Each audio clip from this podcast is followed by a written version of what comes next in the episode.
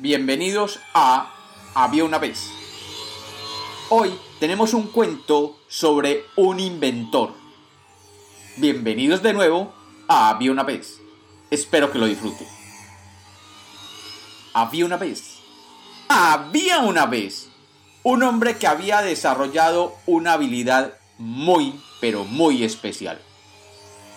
El hombre era capaz de inventar cosas que nadie jamás se le hubiera ocurrido antes.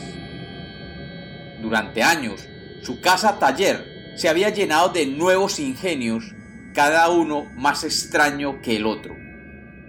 Y a medida que los iba inventando, el mundo alrededor se iba mejorando. Su capacidad de invención parecía no tener límite. Si el pueblo necesitaba de un nuevo sistema de riego, lo llamaban, y en un par de días el inventor salía con algún sistema especial que mejoraba y hacía más eficiente el riego. Si el pueblo necesitaba una mejor manera de organizar el almacenaje de granos, recurrían al inventor y en una semana el inventor entregaba una solución maravillosa que dejaba a todos satisfechos. Si el carpintero, por ejemplo, necesitaba una nueva herramienta para algún trabajo especial, recurría al inventor y éste inmediatamente se dedicaba a inventar dicha herramienta y en un par de días, a lo sumo, ya la tenía lista. Y el carpintero le agradecía con toda gracia por haberle facilitado una solución. Y así, el inventor realmente se convirtió en alguien muy importante en aquel pueblo. Y todos los habitantes del pueblo agradecían a los cielos el tener al inventor viviendo junto a ellos.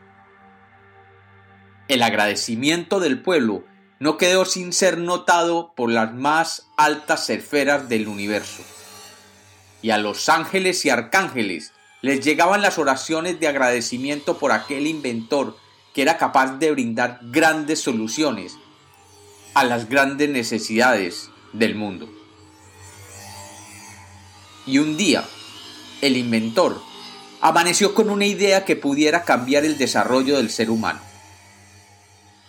El inventor quería inventar un nuevo placer.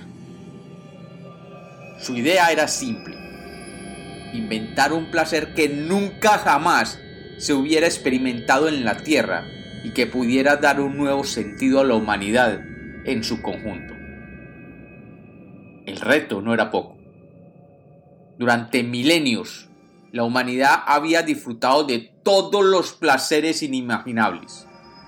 Y realmente, la invención de un nuevo placer requería de una nueva forma de pensar y actuar, que jamás había existido. El inventor se encerró en su taller y durante meses no salió. Su mente, su alma y su deseo se concentraron en idear, planear y ejecutar un placer que no hubiera existido nunca jamás. Lo primero que hizo fue hacer un inventario exhaustivo de los placeres existentes y sus características.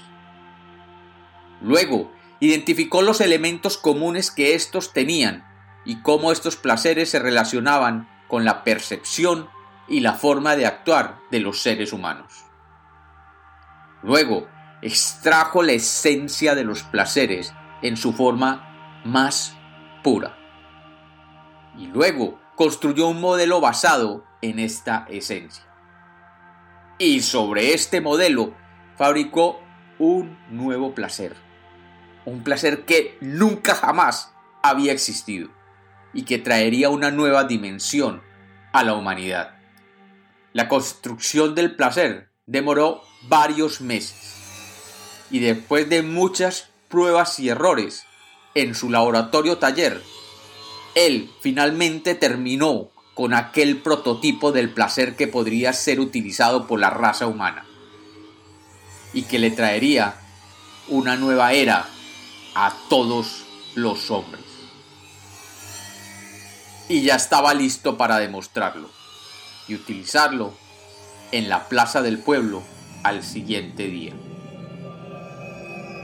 Al salir el sol, el inventor tomó su nuevo placer con mucho cuidado y se aprestaba a salir, cuando oyó un ruido en la puerta de su casa, un ruido de dos voces discutiendo de forma aireada. El inventor dejó su placer recién fabricado sobre la mesa y se asomó con cuidado por entre las rendijas de la ventana que daban a la calle. Y allí, frente a la puerta de su casa, estaba un ángel y un demonio enfrentados, empujándose y gritándose uno al otro. La visión no podía ser más impactante. Allí, delante de su casa, había un demonio rojo enfrentándose con un ángel blanco, igualmente rojo de la ira. Y para su sorpresa, oyó como uno le decía al otro, Ese placer es un don y salvará a la humanidad. Y el otro le respondía, No, ese placer es un pecado y será la perdición de todos. Y el inventor tomó el nuevo placer y llorando lo destruyó. Y como los cuentos nacieron para ser contados, este es otro cuento de Había una vez.